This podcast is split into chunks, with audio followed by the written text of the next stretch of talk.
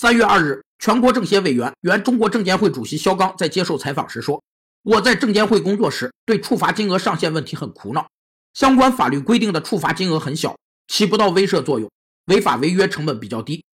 证监会是证券交易的监管机构。美国经济学家斯蒂格勒在一九七一年发表的《经济监管理论》一文中，开创性的提出了监管俘虏理论。